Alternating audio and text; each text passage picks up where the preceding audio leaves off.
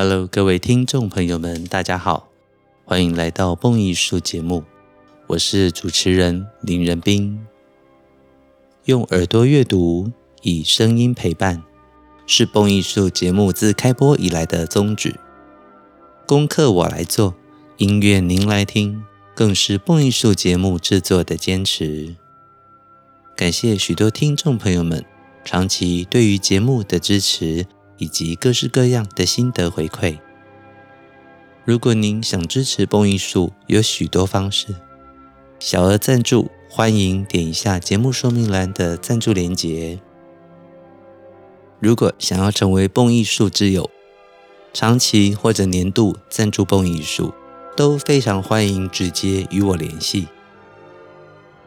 让我们一起共创精彩的音乐节目。也让更多人爱上缤纷多彩的古典音乐世界。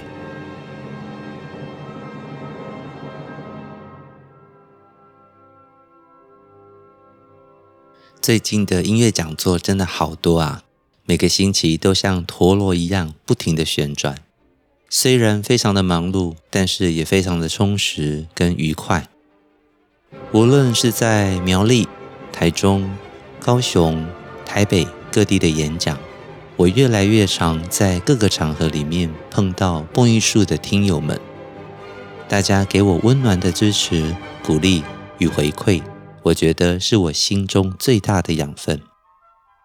很多人问我，究竟是如何能够在短短的时间之内做这么多的事情啊？我觉得出发点就是喜爱吧。当你真的喜爱一件事情的时候，你会忘了时间。如同我在备课，或者准备播音术的网页、写作，还有讲座的准备等等的，这中间当然花非常多的时间，但是经常啊，不知不觉一下子好快啊，时间就过去了，一个小时、两个小时等等的。虽然读书的过程蛮累的，而且很冗长，可是我总觉得。这一切的知识内化，成为我们心里面的养分的时候，不仅能够丰富我自己，同时又能够在演讲的时候带给更多朋友们音乐欣赏上的乐趣，更是成就感的来源。所以我常常说，蹦艺术的网站、蹦艺术的 Podcast，就像是我的读书计划一样，我非常开心地从事于其中的每一个细节。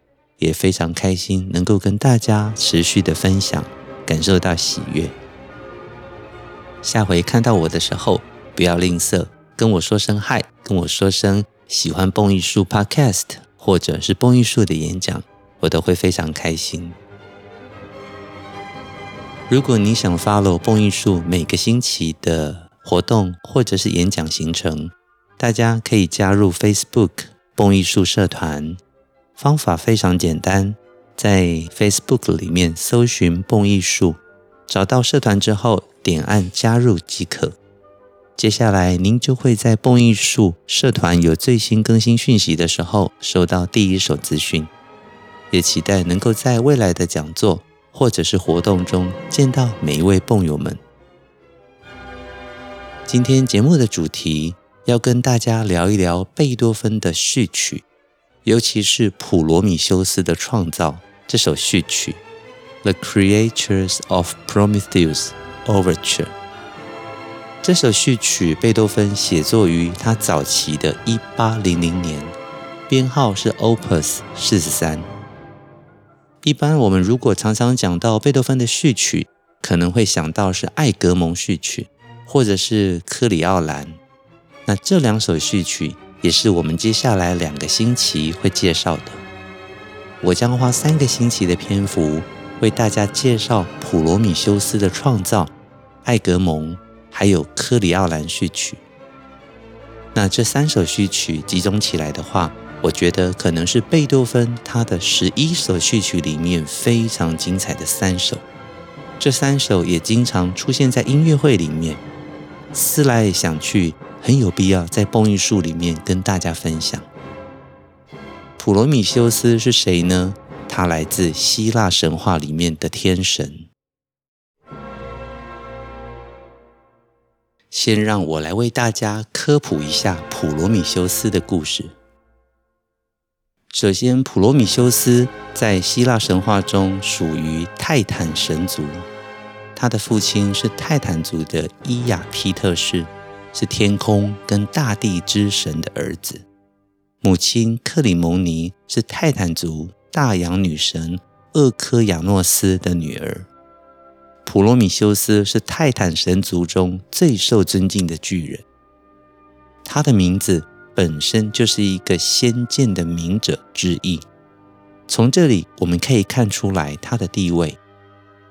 普罗米修斯其实是一位为人类造福的神，即使是在跟诸神对抗的过程中，也永远是站在人类这一边的。他为人类最大的贡献就是带来了火种。也带来了人类的文明。传说中，在最初，诸神用泥巴跟火创造凡间生灵的时候，宙斯要求泰坦的巨人伊比米修斯为每一样的造物赋予一项天赋。而宙斯这个决定可能犯了一个严重的错误，因为伊比米修斯跟他的哥哥普罗米修斯。有着天壤之别。这位伊比米修斯其实并不聪明。我们光从他的名字啊，指的是事后的思考者，就能够知道，比对起他的哥哥普罗米修斯，先见之明者，弟弟显然是做了事情之后才去思考如何的善后。结果，伊比米修斯接到宙斯的任务之后，果然非常的兴奋。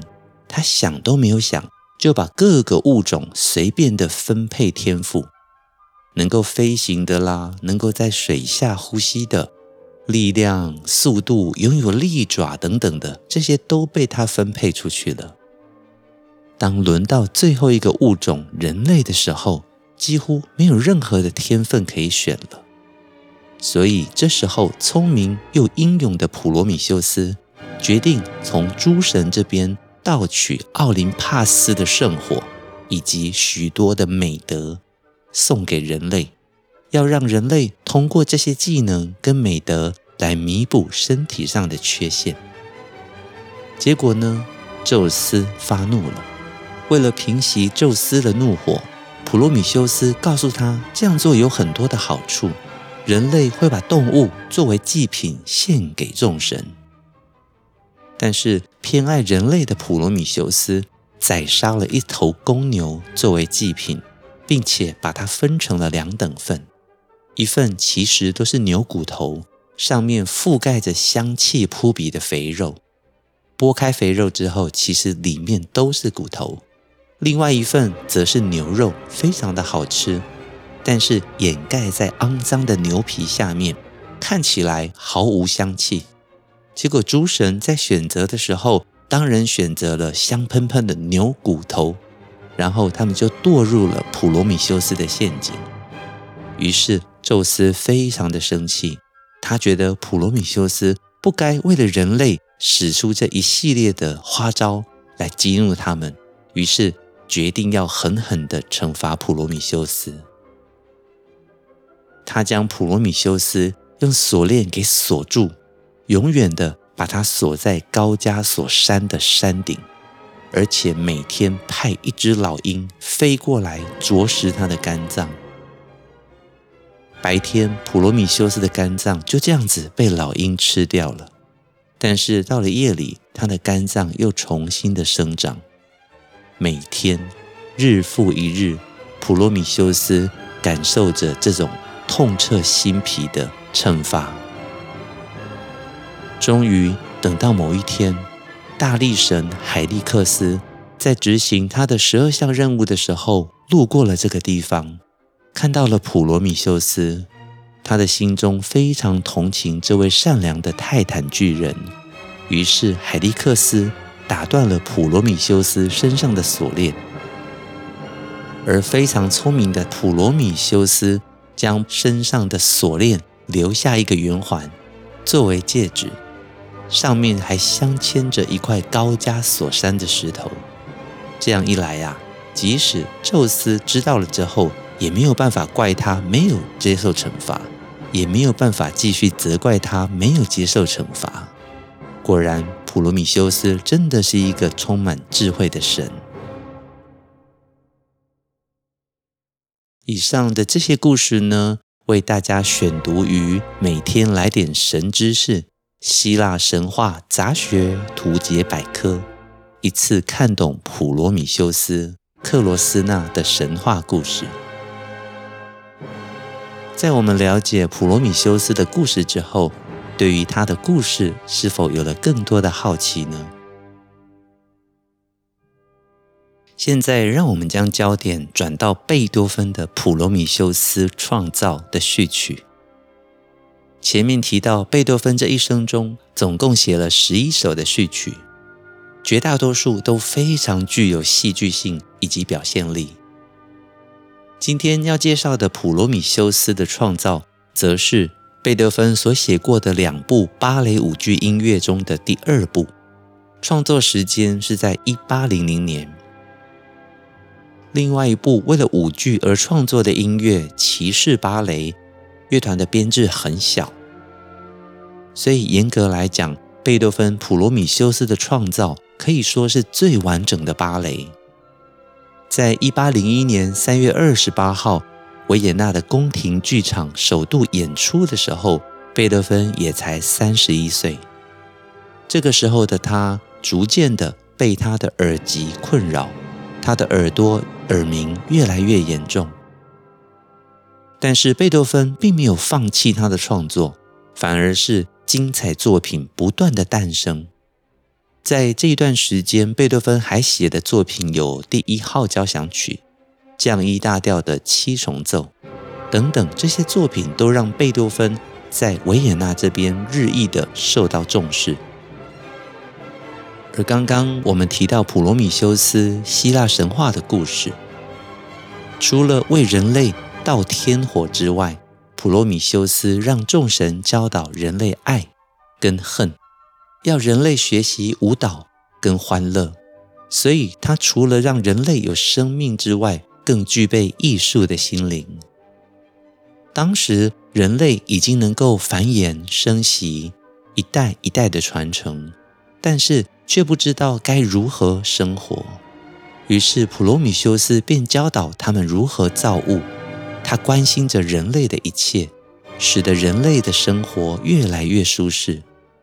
并且，他给予人类最美好的礼物便是火。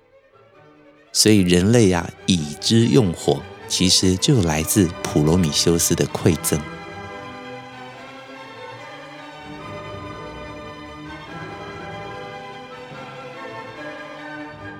今天我们要欣赏的《普罗米修斯的创造》这首芭蕾舞剧的序曲。也是贝多芬经常在音乐会上面被演奏的作品。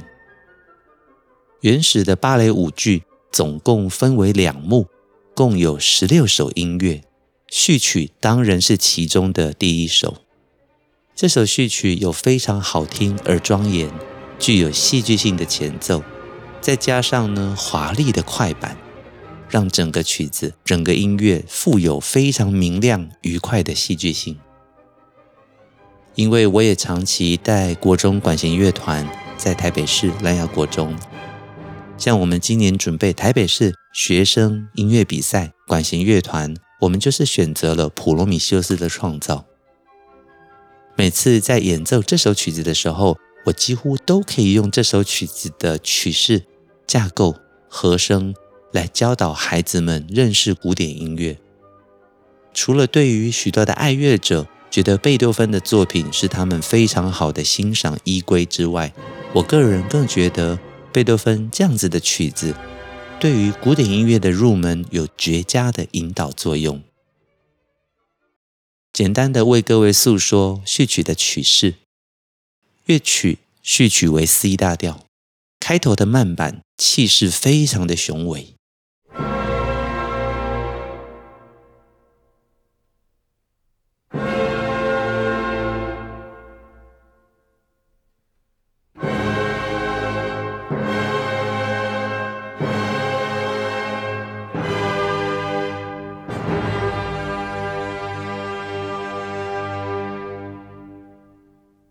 就在四个小节的开头之后呢，双簧管跟法国号会共同的演奏出慢板的旋律。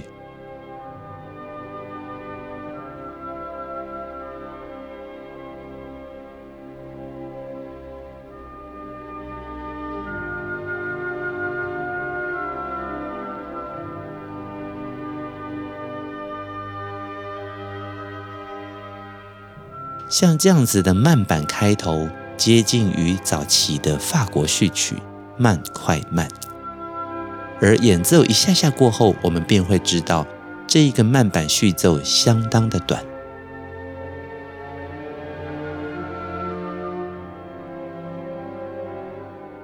之后是一个华丽的快板。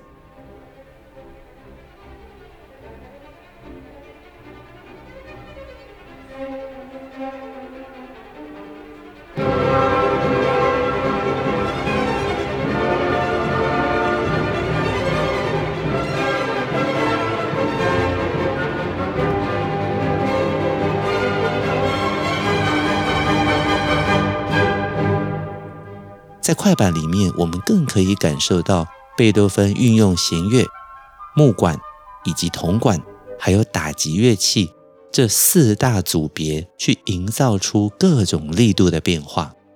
这种概念其实就相近于大协奏曲 （Concerto Grosso） 里面大团 （Soli） 跟小团 （Tutti） 这样子的写作方式。所以在曲式上，我们可以感受到贝多芬的法国序曲曲式；而在实际上创作的内容、编排、编制里面，我们可以感受到贝多芬承袭自大协奏曲 （Concerto Grosso） 的写作方式。于是，在这个曲子里面，我刚刚说到，他对于古典音乐刚开始学习的引导，其实有很棒的作用。现在我们来听几个重要的主题，然后会将整个的序曲完整听过一次。现在让我们来听导奏的部分，乐团强力的齐奏，乐团共同齐奏，创造戏剧性的一刻。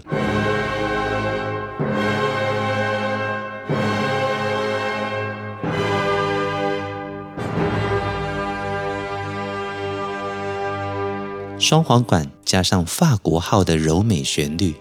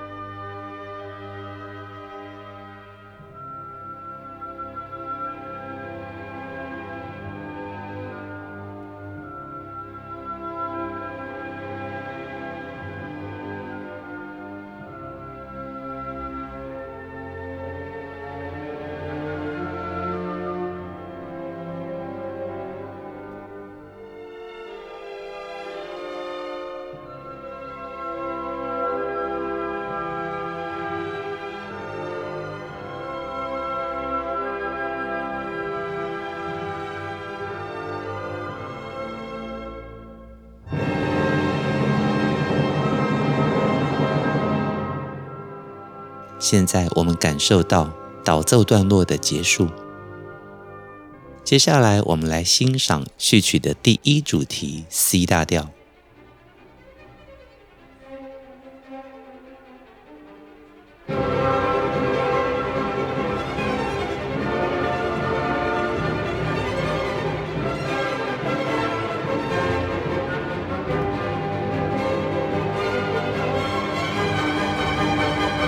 现在我们欣赏第二主题 G 大调。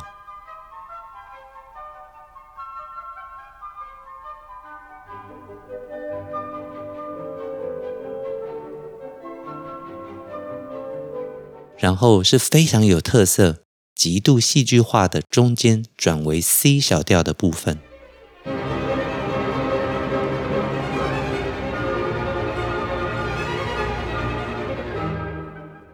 现在我们欣赏乐曲最后面的戏剧化结尾。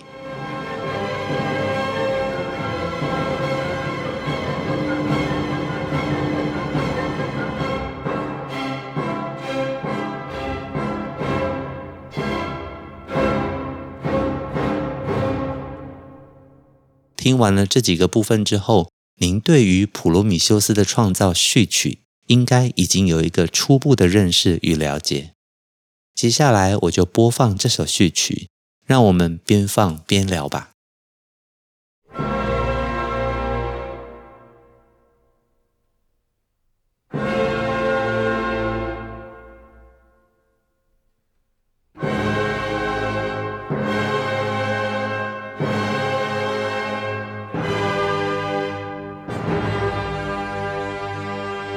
序曲开始，速度标示为 Adagio 慢板。乐团以两个 F fortissimo 强而有力的开始前四个小节的序奏。在编制上属于两管编制，长笛两部，obo 两部，竖笛两部，巴松两部，法国号两部，长号两部，定音鼓以及弦乐五部。四个小节前奏之后，我们听到 obo 跟法国号为主的主旋律，弦乐在下方以和声衬托着。经过半音之后，旋律来到 C 大调。大家可以欣赏一下贝多芬在一八零零年左右的时候，他的音乐已经写得相当戏剧化，有很多强跟弱，还有突强力度的对比。现在音域往上拉升。高音的长笛进来了，非常的悠扬。很快的，就在这四个小节中，我们在戏剧化的冲突力度里，要进入二二拍的快板了。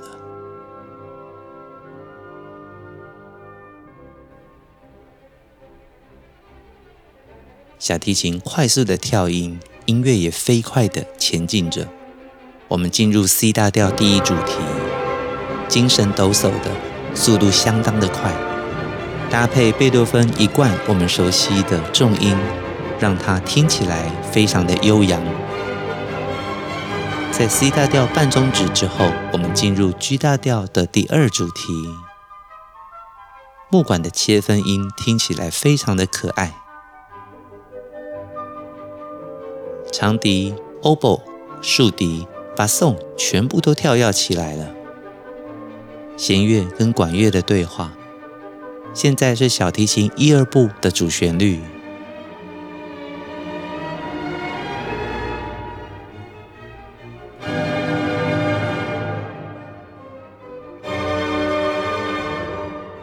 各位可以听到吗？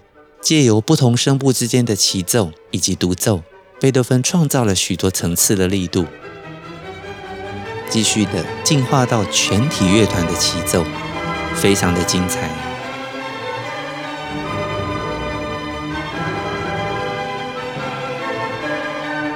而曲子的另外一个特色就是有大量的切分音，这让节奏听起来非常的活泼。在一连串的重音与跳音之后，在木管旋律以长笛、oboe、竖笛跟巴松的引导之下，我们再次的回到第一主题 A 段。现在乐曲进入了非常戏剧化的 C 小调，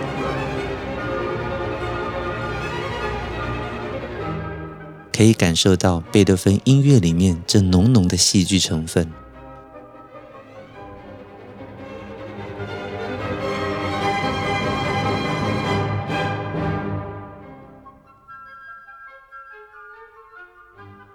再次听到非常活泼的切分音，由木管。弦乐相互对唱着，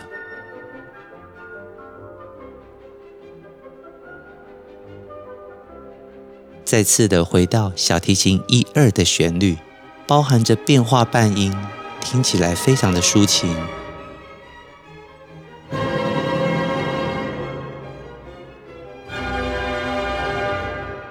编制在全部乐团演奏以及木管跟弦乐。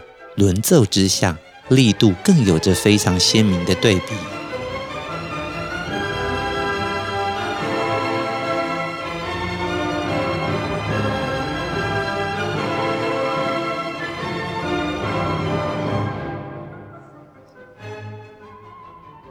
连续的切分音上行，音乐越来越激昂。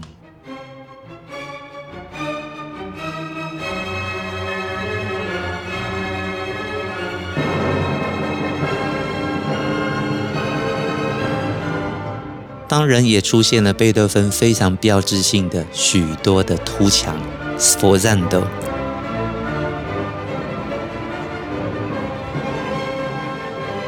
音乐非常明快的，不断的引导我们往前飞驰，这听起来是非常过瘾的。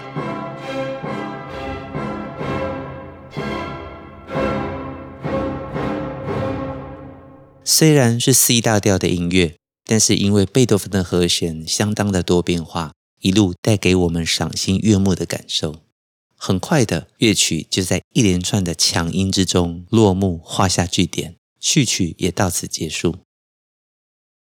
正常来讲，这首序曲的演奏时间大概五分半钟，看每个乐团而定。虽然时间不长，但是我觉得非常好听。所以今天在节目中特别跟大家分享普罗米修斯的故事，以及贝多芬的芭蕾音乐《普罗米修斯的创造》这首精彩的序曲，希望大家会喜欢。好快啊，一下子节目又来到尾声了。每次跟大家分享音乐的时候呢，很专心讲着讲着，不知不觉半个小时的时间一下子就到了。也因此，我期待每一集的蹦艺术，思考着要跟大家分享什么音乐，更期待着在播放这些音乐的时候，我自己听得很快乐，也希望所有的蹦友们听得很快乐。今天介绍普罗米修斯的创造序曲，下个星期我们来介绍艾格蒙序曲，在下周的节目我们介绍克里奥兰序曲。用连续三集的篇幅为大家介绍三首贝多芬好听的序曲，敬请大家期待。